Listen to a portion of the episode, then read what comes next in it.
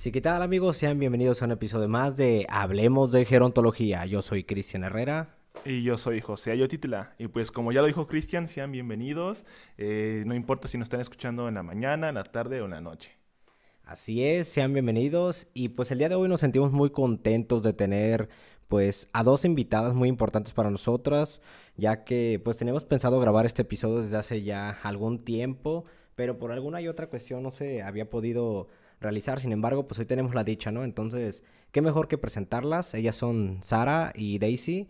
Y pues, ¿qué les parece si, si se presentan para el público, chicas? Gracias, José y Cristian, por el espacio. Eh, yo soy Sara, soy estudiante de criminología de la primera generación de la Universidad de Guadalajara. Muy buenos días, muchas gracias por, por la invitación. Espero que sea de mucho provecho. Mi nombre es Daisy Morfín y estudio la carrera de criminología en sexto semestre, al igual que mi compañera Sara Senda.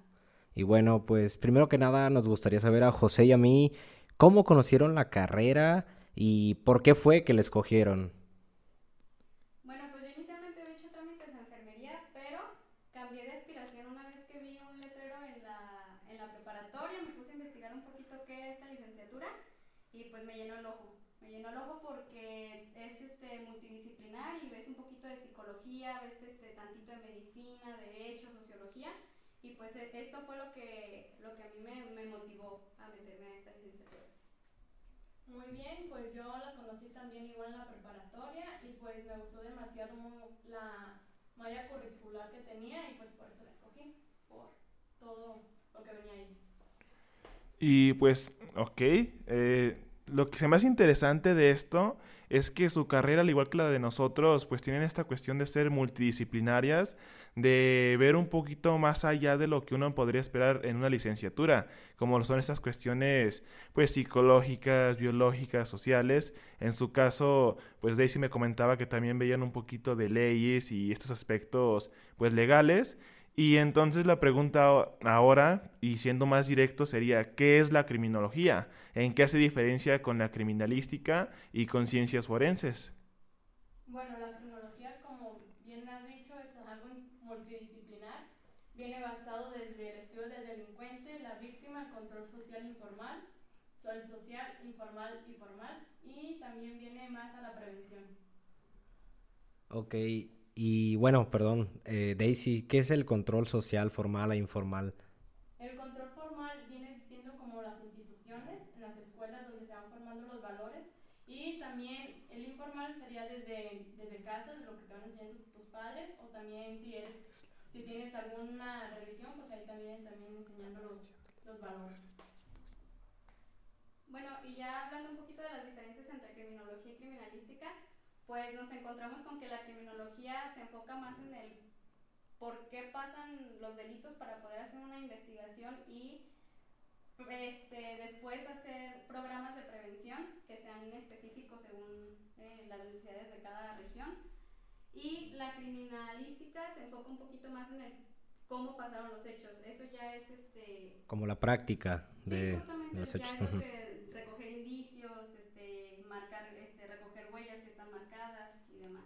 Sí, creo que un punto que tocó Daisy se me hizo muy interesante e importante esta parte de cómo se estudia esta parte de la prevención de los valores, porque sabemos a fin de cuentas que es muy importante la, los valores que te enseñan en casa y eso va a depender mucho, pues, de qué manera vas a envejecer, cómo quieres envejecer y pues en este caso con esta temática de, criminología y gerontología, las cosas o las actividades delictivas que puedes realizar en algún momento de tu vida por aquellos valores que te inculcaron o la falta de los mismos, ¿no, José? Así es, ya que, pues como lo decía, al igual que en gerontología, criminología se basa en esta cuestión de la prevención y pues qué mejor que hacerlo desde que somos pequeños, ya sea en nuestras casas o en nuestras escuelas, ya que pues mucha gente puede pasar de lado, dejar de lado esta cuestión de los valores, de las buenas prácticas, de conocer pues estas cuestiones cívicas y éticas, pero realmente si no, si no somos conscientes del impacto que pueden tener en nuestras vidas, pues es cuando, es, eh, o sea, es por ello que vemos pues tantos casos de delitos, ya sea por parte del crimen organizado, por parte de pues cualquier persona, y no se ponen a pensar que esto va a tener repercusiones en su envejecimiento, ya que pues el hecho de estar en la cárcel no es nada fácil y sabemos que pueden ser condenas cortas, pero también condenas muy largas. Ahora bien, ustedes como estudiantes de criminología, nos gustaría que nos contaran cuáles son algunos de sus objetivos y metas al terminar la carrera.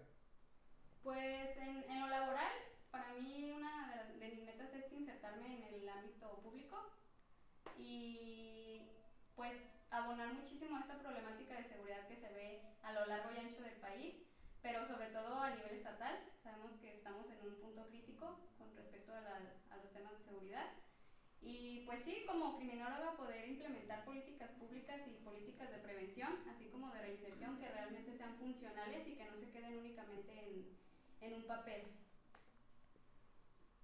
Ay, bueno, y yo pues a mí me gustaría trabajar en un centro penitenciario para dar un buen tratamiento a las personas y también seguir, dar un seguimiento a la hora de que salgan a las cárceles para, para que tengan pues una reinserción social y no solamente generalizar así como por ejemplo que las personas, que, se tenga el estigma de que las personas que salen de prisión no puedan encontrar trabajo y así vuelvan a reincidir otra vez a la, a la cárcel. O esta parte que pues más adelante la vamos a tocar como la relación gerontología, eh, criminología, la parte, ¿no? De que puede que la persona entre a una edad joven y sale de la cárcel o del centro penitenciario a una edad pues acercada a la vejez y cómo se ve después de haber vivido todos estos años dentro de pues este lugar y una vez saliendo, pues cómo reinsertarse, ¿no? A la sociedad, como bien lo mencionan ustedes.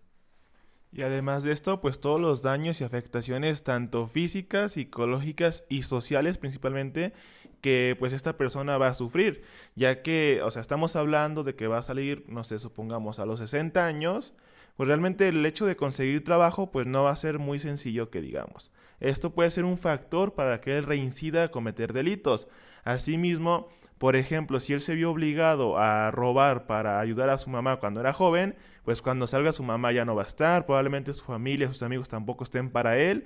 Entonces esto se esta falta de redes de, sociales de apoyo pues se convierte en otro factor para que vuelva a, reincidir y cometer delitos. Y ahora, si en la cárcel no tuvo una buena alimentación, no realizó ejercicio, pues va a salir, pues mm, digamos, con probables enfermedades crónicas. Y esto a su vez puede ser otro factor para que cometa delito. Entonces, esta cuestión de la reincidencia este, social de los pues, delincuentes o, pues, ¿cómo decirlo? Personas en la cárcel es, es algo que lamentablemente como sociedad no, no tenemos en cuenta, no le damos la importancia necesaria.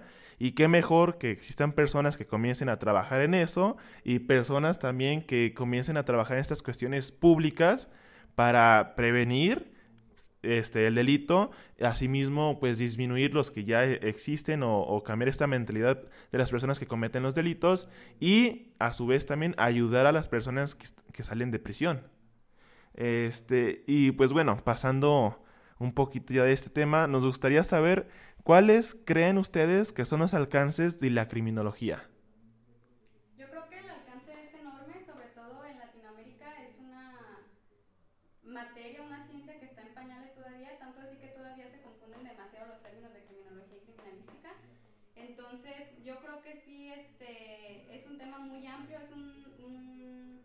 una zona muy fértil para poder trabajar en ello. Pues a mí la verdad me gustaría que se abrieran más espacios, que, porque en los trabajos que hay hoy en día se necesitan criminólogos tanto en las escuelas, tanto en hospitales, tanto en empresas, y se debe de, tener en cuenta pues que a, a veces las personas que tienen un trabajo en la cárcel no son las las competentes ahí y no saben muy bien cómo es un tratamiento individualizado. Ok, pues me, me agrada esa, esa visión, esa mentalidad que tienen de pues ayudar ¿no? a la población en general, al país. Ahora me gustaría preguntarles con, pues haciendo referencia a lo que acaban de contestar, si ustedes se, se sienten listas, perdón, con pues con esta formación que tienen y si ya se sienten listas para desempeñar el papel activo como criminólogas, ¿qué pensarían ustedes? Yo creo que como en muchas licenciaturas sales temblando por no, poder llenar los zapatos que, realmente se necesitan allá afuera,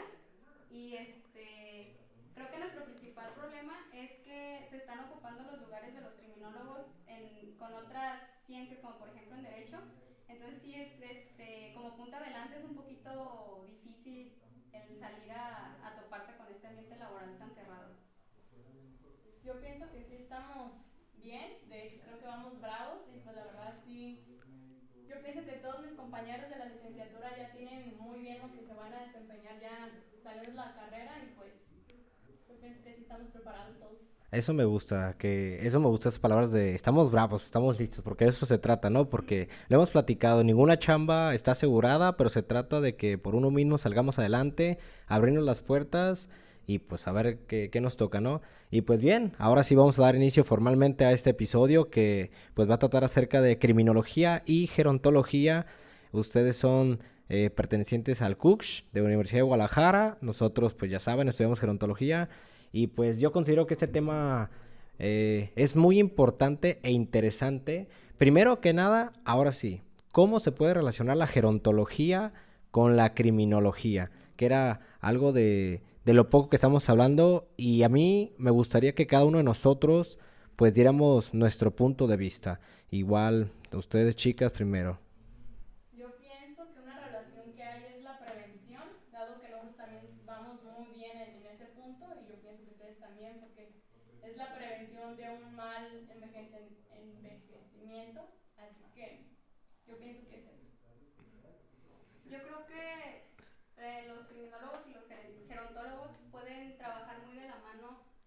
sistemas penitenciarios, porque en la Comisión Nacional de Derechos Humanos sacaron un, un comunicado donde una de las irregularidades principales es justamente en ese en ese sector vulnerable, ¿no? Porque tienen dietas que no son suficientes, que son este bastante inadecuadas, así como como falta de programas de atención. Entonces yo creo que ahí es donde pueden enlazarse la criminología y la gerontología. En mi caso, pues al igual que Daisy y que tú, Sara, pienso que en ese sentido de la prevención, este, pues existe principalmente la relación entre ambas carreras, pero también en el sentido de el alcance que tenemos tanto el gerontólogo como el criminólogo. El criminólogo. ¿Por qué? Porque, o sea, cuando han escuchado hablar de que un criminólogo pues trabaje en un centro penitenciario para la reinserción social de, un, de los reclusos, o que, o que esté trabajando en conjunto con el gerontólogo en beneficios de los reclusos para que estos tengan un envejecimiento exitoso y a su vez pueden reinsertarse a la sociedad de manera correcta. Esto es algo que se me acaba de ocurrir y que creo que, que puede también estrechar esta relación entre ambas carreras además de pues visibilizar y darle más importancia a esta cuestión de pues la prevención del delito en este caso pues en la vejez ya que pues o sea para empezar la prevención del delito aquí en México pues es casi nula o sea realmente no no, no se maneja esto dentro de nuestra sociedad y pues darle también una importancia correcta al adulto mayor es otra cuestión que pues no se maneja muy bien y qué mejor que trabajar estas dos cuestiones pues en conjunto.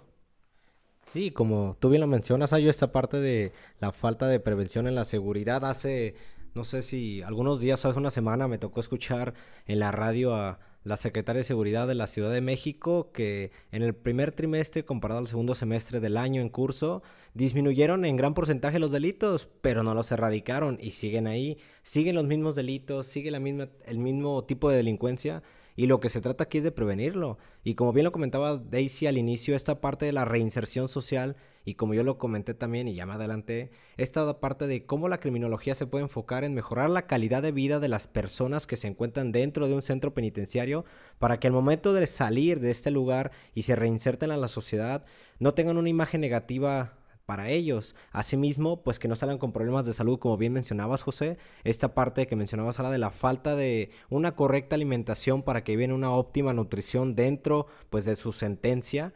Entonces creo que es muy importante porque, pues creo que más de alguno de los que nos puedan escuchar a lo mejor no saben aún o no sabían lo que era la gerontología, asimismo la criminología que se confunde con las otras dos pues disciplinas que ya mencionamos. Entonces me parece que además de ser importante, es muy interesante comprender pues todos los ámbitos que se pueden relacionar entre estas dos licenciaturas. Ahora bien, me gustaría preguntarles a ustedes dos como expertas en esta parte de la criminología, ¿cuáles son los delitos más cometidos por personas mayores y cuáles son los que sufren más? Bueno, las personas mayores cometen a menudo lo que es este, la estafa o el lavado de dinero porque se les hace más fácil hacer eso. Y pues sufren más lo que es el maltrato familiar y también Abandono. abandono de los, de los familiares. No sé, Sara, si, si tú consideres que algún, hay algún otro tipo de delito o concuerdas con ello. No, pues sí, generalmente esos son los que se tienen de mayor registro porque sí es muy difícil que, que hagan un- una clasificación específica de, de ese grupo o de ese sector sobre los delitos que se cometen. Pero sí, generalmente está eso y pues como los asaltos sexuales o los abusos a- hacia personas que se acercan a ellos a. Sí, que están en una etapa de vulnerabilidad, ¿no? Eh, Y eso lo hemos platicado también, José, esta parte de que lo hablamos hace dos episodios del 15 de junio, ¿no? Del Día de Toma de Conciencia en contra de el maltrato y el abuso a las personas mayores. Esta parte, ¿no? Que se ve muy frecuente de cómo reciben violencia y demás. Pero cómo también, hasta cierto punto, se pueden aprovechar de su papel de personas vulnerables o quizá personas con algún deterioro cognitivo leve, alguna demencia, para llevar a cabo un delito con el fin de sentirse bien, de satisfacer sus necesidades psicológicas, físicas, no lo sé, de placer, pero pues es todo un proceso que conlleva esto, ¿no? La investigación, la evaluación psicológica y demás, pero pues es muy interesante y darnos cuenta cómo de a pesar de que sean personas mayores vulnerables, no están exentas o, pues por así decirlo, no, no son santas de cometer cualquier tipo de delito. De hecho, pues investigando un poco, yo me topé con una nota del periódico Excelsior en el que dice que pues muchos adultos mayores son usados para la venta, distribución o transporte de drogas, pero lo que me llama más la atención, además de la información de la nota, es el hecho de que esta fue redactada, redactada, perdón, en el 2012. Entonces, pues se me hace interesante cómo no hay mucha información respecto a los delitos que cometen los adultos mayores, pero sí a los delitos que sufren. ¿Por qué? Porque en otra nota del periódico El Universal, la CNDH, CNDH menciona que los delitos cometidos contra adultos mayores en, principalmente son patrimoniales, o se hace pues despojo, robo o en este caso pues el robo de sus viviendas. Este, asimismo le continúan el fraude, este, los daños en propiedad privada, la violencia familiar, este, lesiones, amenazas, homicidio, abusos sexuales y abandono.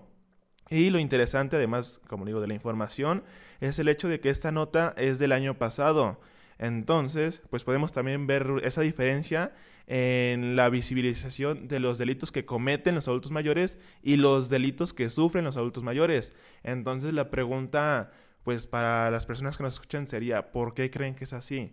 ¿Por qué creen que no hay tanta información respecto a los delitos que cometen, pero sí a los que sufren? O, el hecho de por qué lo ocultan, ¿no? Como bien lo mencionaste, porque a lo mejor se tiene esta creencia de, pues es que son adultos mayores, si lo hacen es porque tienen alguna demencia, tienen Alzheimer, se les olvidó algo, ¿no? O lo hacen sin querer. Por ahí dicen, no, es que, ay, es que se le fue su etapa de lucidez o no lo sé. Pero hay que tomar en cuenta que cualquier persona puede llevar a cabo este tipo, pues, de delitos. Y pues ahora bien, nos gustaría saber, o nos gustaría que nos dijeran, cuáles son los factores criminógenos que influyen como determinantes en la realización de crímenes por parte de personas mayores. Y también que nos explicaran un poquito sobre esta cuestión de qué son los factores criminógenos. Bueno, los factores criminógenos son aquellas situaciones que influyen para que un, comet- un delito se cometa. Estos pueden ser endógenos y exógenos. Los endógenos son aquellos que el individuo tiene dentro de sí, pueden ser como ya bien mencionaban, alguna deficiencia cognitiva. Y los exógenos son aquellos que están fuera del individuo. Esto puede ser este, eh, el ambiente en sí, ¿no? Contextos sociales y demás. Sí, quizá este tipo de necesidades, ¿no? De llevar a cabo, eh, pues el crimen, ¿no? Quizá se me viene a la mente, José, el ejemplo de, es que ya me jubilé, ya no tengo trabajo, pero necesito ganar dinero aún, pues para comer, para pagar la renta o para darle a mis hijos, a mis nietos, yo qué sé.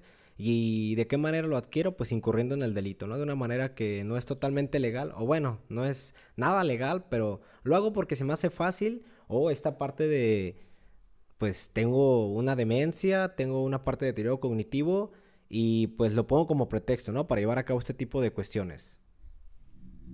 O también los casos en donde, por ejemplo, el adulto mayor pues es abuelo de una persona que, por ejemplo, está dentro del crimen organizado y esta persona usa a su abuelo para transportar drogas, para distribuirlas, porque pues sabemos que no es muy común que, por ejemplo, un policía detenga a un adulto mayor y lo revise, o, esta cuestión de pues catearlo, por así decirlo, de revisarlo completamente para ver si transporta drogas.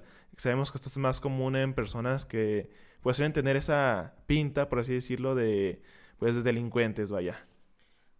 Sí, porque pues es esta parte ya me la mencionaste, ¿no? De déjame le ayudo a mi hijo, ¿no? A transportar los kilos y kilos y toneladas de droga o yo qué sé, porque pues a mí no me van a revisar, ¿qué van a decir? Pues soy un aunque suena feo, soy un viejito, entonces ¿por qué me va a detener la policía? A lo mejor si algo en un, si ando en una camioneta pues muy muy lujosa, muy extravagante, a lo mejor y pues ya no, se, se, las puede oler, por así decirlo, el policía, ¿no? O esta parte de tráfico de armas también, ¿no? De transportar armas, o el simple hecho de guardarlas en la casa, ¿no? Que por ahí hay una serie muy famosa en plataformas digitales de cómo toda la familia está relacionada con uno de los cárteles más famosos de México y pues cómo la, la abuela y, y demás familiares pues están ahí, ¿no? A cargo de ese tipo de cosas.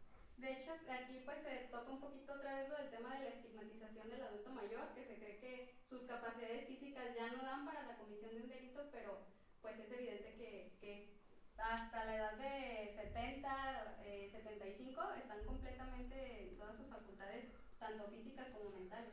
Sí, es esa parte que también hemos estado hablando de, pues bueno, todos aún pueden pensar, caminar y demás, pero va a ser acorde a sus capacidades físicas y cognitivas las actividades que puede llegar a realizar.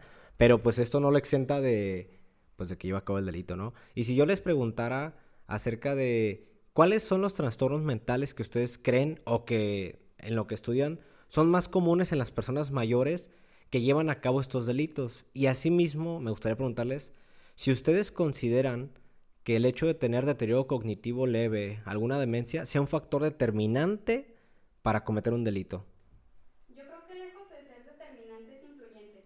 No todas las personas que tengan este, algún deterioro cognitivo van a ser este, delincuentes, ni todos los delincuentes que pertenezcan a este grupo vulnerable van a tener esa, esa demencia o esa, ese deterioro cognitivo? Bueno, yo pienso que las personas mayores o cualquier persona que tenga un trastorno mental no puede solamente cometer el delito en sí por tener un trastorno mental. Yo pienso que pueden ser más víctimas por tener un trastorno mental que cometer el delito tal cual. Sí, y esto pues va muy relacionado a la parte de pues tengo una demencia y no puedo acudir a las instituciones pertinentes para llevar a cabo mi denuncia. Pero yo considero que sí, hasta cierto punto, no sé si por series o por noticias que aparecen en la televisión, en la radio, pues está muy presente esta parte de que aquellas personas que cometieron un delito, pues presentaban algún nivel de deterioro cognitivo o algún nivel de demencia, ¿no? Pero pues nunca se los habían diagnosticado y hasta que ya los encierran y les hacen una evaluación y demás, pues es esta parte, ¿no? De que se dieron cuenta. Pero pues sí, creo que también tienen razón, más allá de un factor determinante, es un factor influyente, como bien lo menciona Sara. Creo que eso de que se les diagnostica hasta el momento en el que están eh, esperando una sentencia, se debe mucho a que gracias a, a eso se, se, busca el atenuante de la pena. Entonces creo que por ahí lo llevan los abogados para, para salvarles el pellejo. ¿Y qué es eso de atenuante de la pena?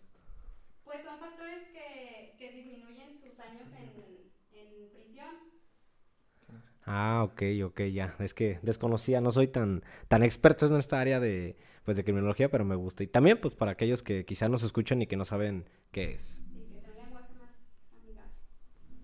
Y pues bueno, a mí me gustaría preguntarles si ustedes consideran que las personas mayores pueden usar esta condición de ser adultos mayores para aprovecharse y cometer un delito.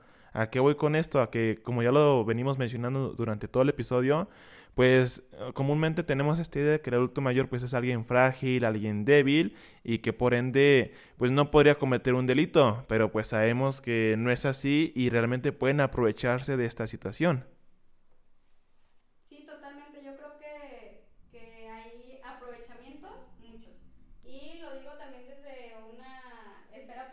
Muchas veces al momento de querer ayudar a una persona de tercera edad eh, pues se sobrepasan con confianzas, entonces de que hay aprovechamientos, hay aprovechamientos.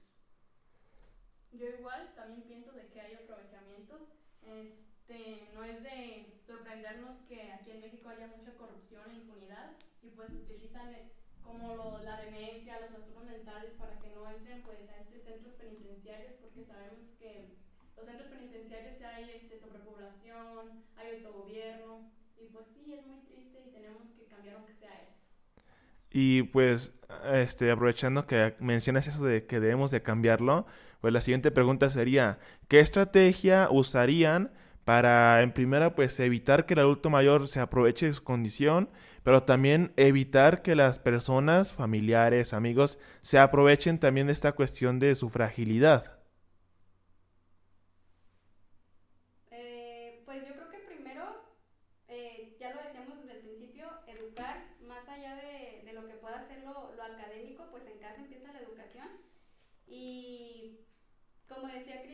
hay que saber elegir cómo envejecer. Entonces, de cierto modo, hay que educar a la familia para, para mantener esta unión y que de cierto modo no, no caigas en el abandono.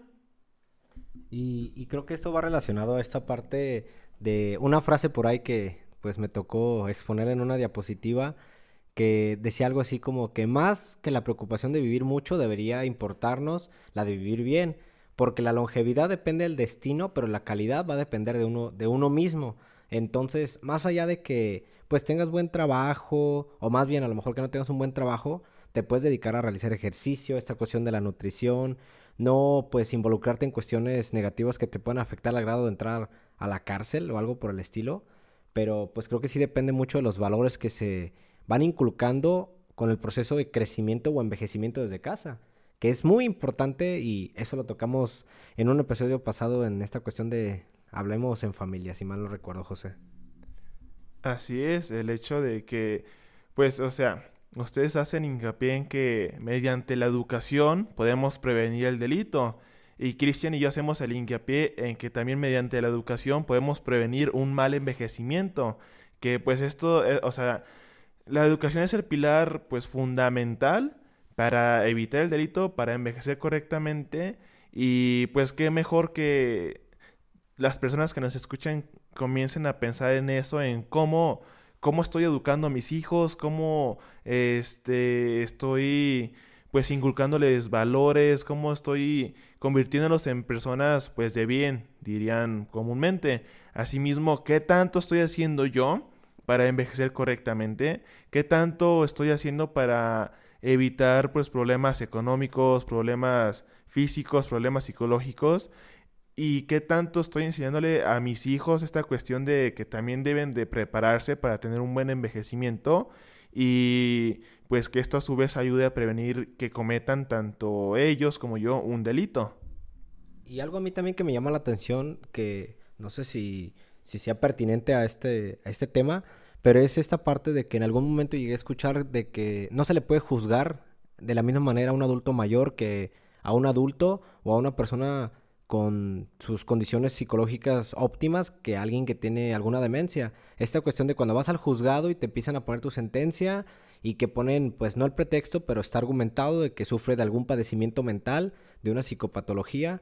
Entonces, esta cuestión que es importante y también, pues me, me gustaría preguntarles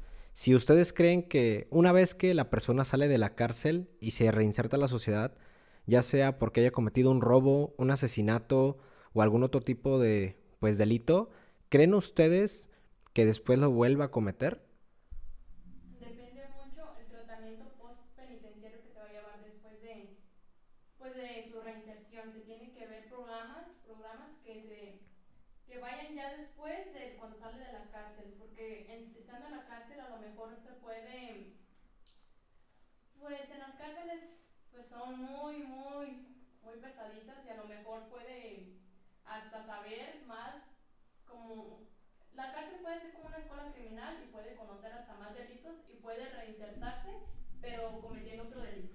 Me parece muy acertado eso que dijiste, porque no recuerdo quién fue de las dos, me parece que fuiste tú, que hay como una misma organización, como un mismo gobierno dentro de la cárcel.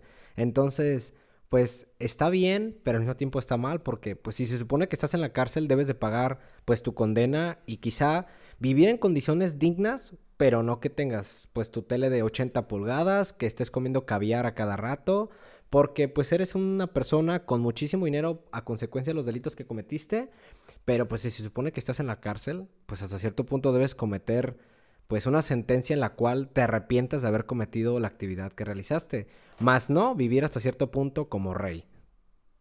Bueno, este, como anteriormente lo había dicho, en las cárceles hay mucha corrupción, así que a lo mejor la delincuencia organizada está más organizada que el mismo gobierno y pues de ahí yo pienso que las personas mayores se tienen que prevenir a entrar a una cárcel porque sus condiciones son muy, muy malas no hay camas, no, casi no hay una buena, un buen programa para como, como ellos que son un grupo vulnerable, pues puedan estar en óptimas condiciones en la cárcel. De igual manera, pues, te dejo opinar, compañero José. Pues hay algo que ahorita hablando de esta cuestión de la cárcel y de cumplir una sentencia y demás, puede ser una pregunta un tanto pues tonta o quizás se pueden decir, no, pues es que deberías de saberlo, es algo común.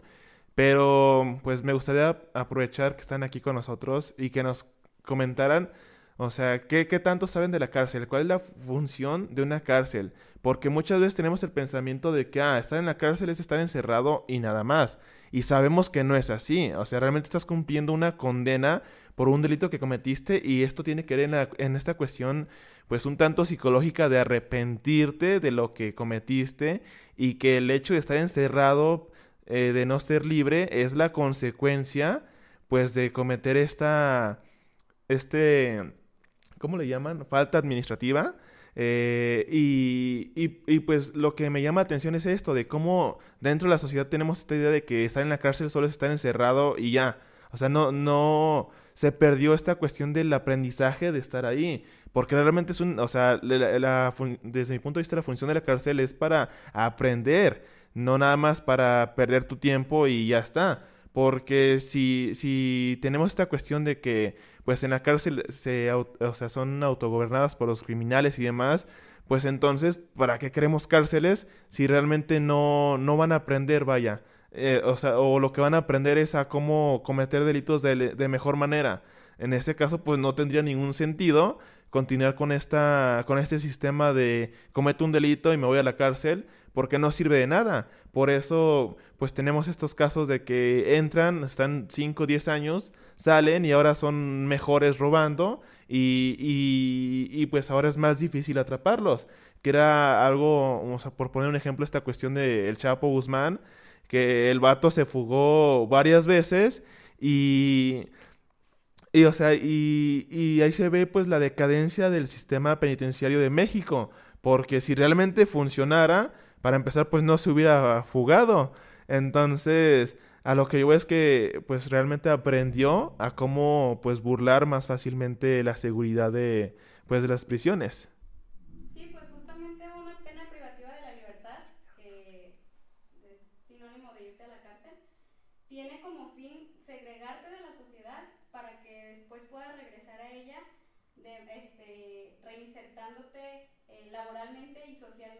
Quiere decir que hayas aprendido a comportarte mejor en sociedad. las penas privativas de la libertad se basan en varios pilares, como pueden ser la educación, el deporte, la salud, la capacitación, este, y pues sí se tiene que tener esto en cuenta, lo que dice mi compañero José, que solamente las cárceles vienen sobrando, pero pues bueno como criminólogos tenemos que tomar en cuenta muchas cosas, no tenemos que generalizar. Por ejemplo, si una persona mayor, si tiene ese estigma de que es débil y todo eso, pero no tenemos que pues, generalizar. O sea, los criminólogos tenemos que ser, tenemos que individualizar al individuo para conocer el por qué cometió el delito, para hacerle una buena, un buen tratamiento penitenciario dentro de prisión y fuera de. Me parece muy acertadas y concuerdo con muchas de las cosas que mencionaron. Hasta que no se haga un cambio, pues, desde abajo o desde lo más, desde los puestos más elevados se va a poder lograr pues todo aquello que quizá nosotros como gerontólogos quisiéramos para las personas que envejecen en la cárcel o como ustedes criminólogas que quieren pues cambiar toda esta parte del sistema penitenciario, el proceso que se lleva y cómo se evalúan este tipo de delitos. Asimismo me gustaría preguntarles a ambas que me dieran su opinión acerca de la imagen delictiva del adulto mayor en los medios de comunicación. Lo comento porque quizá, pues, dicen, ah, caray, ¿y esto cómo lo respondo? Pero pues quizá que este tema lo vamos a tocar en el siguiente episodio. Acaban de pasar, bueno, acaba de pasar un delito que pues le dio la vuelta al país y quizá yo creo que se escuchó fuera del país. Esta cuestión de pues una persona que cometió bastantes asesinatos en, Ciudad de México, en el Estado de México. Entonces, pues esta parte de los feminicidios, cómo se van, cómo, cómo se van ligando y cómo el hecho de ser una persona mayor que quizá apoyaba pues a su sociedad en común, pues quizá pasó desapercibida, pero realizó pues una serie de actividades que jamás nadie hubiera esperado. Entonces, pues es esta parte, ¿no? De, no, que es lo que dicen los medios de comunicación, es que cómo es posible que una persona mayor haya cometido eso, nadie se lo esperaba. Pero pues ya lo hemos comentado a lo largo del episodio, esta parte de, de que pues nada es como lo pintan. Sí, pues justamente creo que es algo bastante choqueante el hecho de que una persona de la tercera edad que a lo mejor era tu vecino y que saludabas todas las mañanas, resulte pues con estos rasgos psicópatas, ¿no? Que totalmente se hacía este, pasar por un miembro más, un miembro funcional más de la sociedad y pues también nos, nos hace reflexionar un poquito en cómo vivimos en sociedad, cómo es que, que por el hecho de ignorar ciertas circunstancias que sí nos pudieron parecer raras en el momento, pues se desencadenan más y más mmm, actitudes que pues derivan en la comisión de un delito.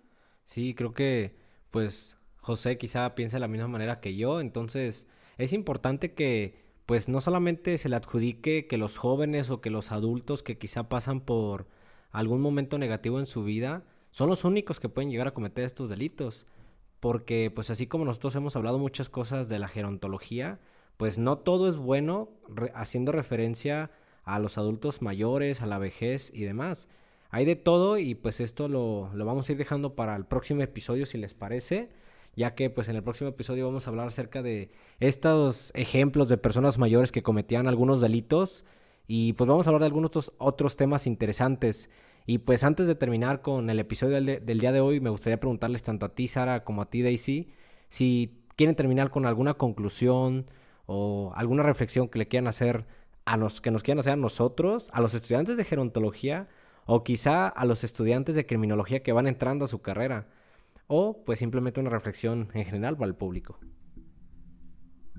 Pues yo creo que la conclusión aquí sería que debemos enfocarnos muchísimo en los programas de reinserción social porque no están focalizados como se debería, no se están tomando en cuenta las necesidades particulares de los grupos y es nuestro trabajo tomar aquellos espacios que han sido tomados por eh, profesionales que no están totalmente capacitados para ejercer esas esas responsabilidades? Este, yo creo que se debe de reformar lo que es la ley de ejecución, ley de nacional de ejecución penal, porque no se viene estipulado pues varias cosas, no se viene lo que es el tratamiento postpenitenciario de lo que vaya, de cuando las personas pues salen de prisión y pues sí, este, pues dar más importancia a lo que son los niños para que se fomenten pues esos valores y ya se puedan prevenir en un futuro, porque obviamente no vamos a cambiar de un día para otro lo que es la situación del país. Y pues se tiene que dar más en cuenta lo que es criminología, no solamente confundirla con criminalística o con ciencias forenses, forenses. Y pues también dar pues importancia a los centros penitenciarios que ya se están saliendo de control porque están muy sobrepoblados. Y pues ya, creo que es todo. Y yo también diría que así como ustedes quizá entraron a su carrera y a lo mejor hasta cierto punto en primer semestre, segundo semestre no les latía, pues no sé qué nivel de deserción haya con respecto a su licenciatura, pero en nuestro caso siempre hay mucha deserción ya que lo confunden con medicina y eso lo hemos tocado en ya episodios pasados, pero es importante que haya más profesionales y nuevos profesionales que estén con esta mentalidad joven de poder cambiar la situación que estamos viviendo en el país. En el caso de la modificación de pues cuestiones penitenciarias y todo lo que hablaban, y así como pues enfocarnos y englobar todas estas situaciones que van relacionadas con la gerontología. Además, en cuanto a esta cuestión de hacer la diferencia entre una carrera y otra, como lo decía al principio, realmente la criminología y la gerontología son carreras muy parecidas en estas cuestiones, pues de diferenciarlas con otras, de entender qué es lo que son, cuál es su papel dentro de la sociedad.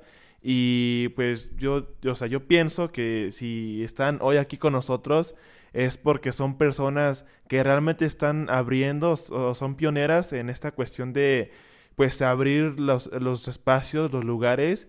Y como le decían ustedes, pues poco a poco ir tomando pues estos espacios que le corresponden al criminólogo, en nuestro caso al gerontólogo, y pues por algo se empieza, en este caso pues eh, como le decía también ayer, estamos muy agradecidos de que estén aquí con nosotros porque pues este es un paso más para pues darle esta importancia, este reconocimiento tanto a la criminología como a la gerontología y es algo que no se hubiera podido hacer sin personas como ustedes, como nosotros, que no estamos conformes con lo que tenemos y siempre buscamos pues ir más allá. Y pues sin más, agradecerles a tanto a Sara como a Daisy y a ti José, porque pues este episodio me agradó mucho, esperemos que les haya gustado a todos aquellos que nos escuchen.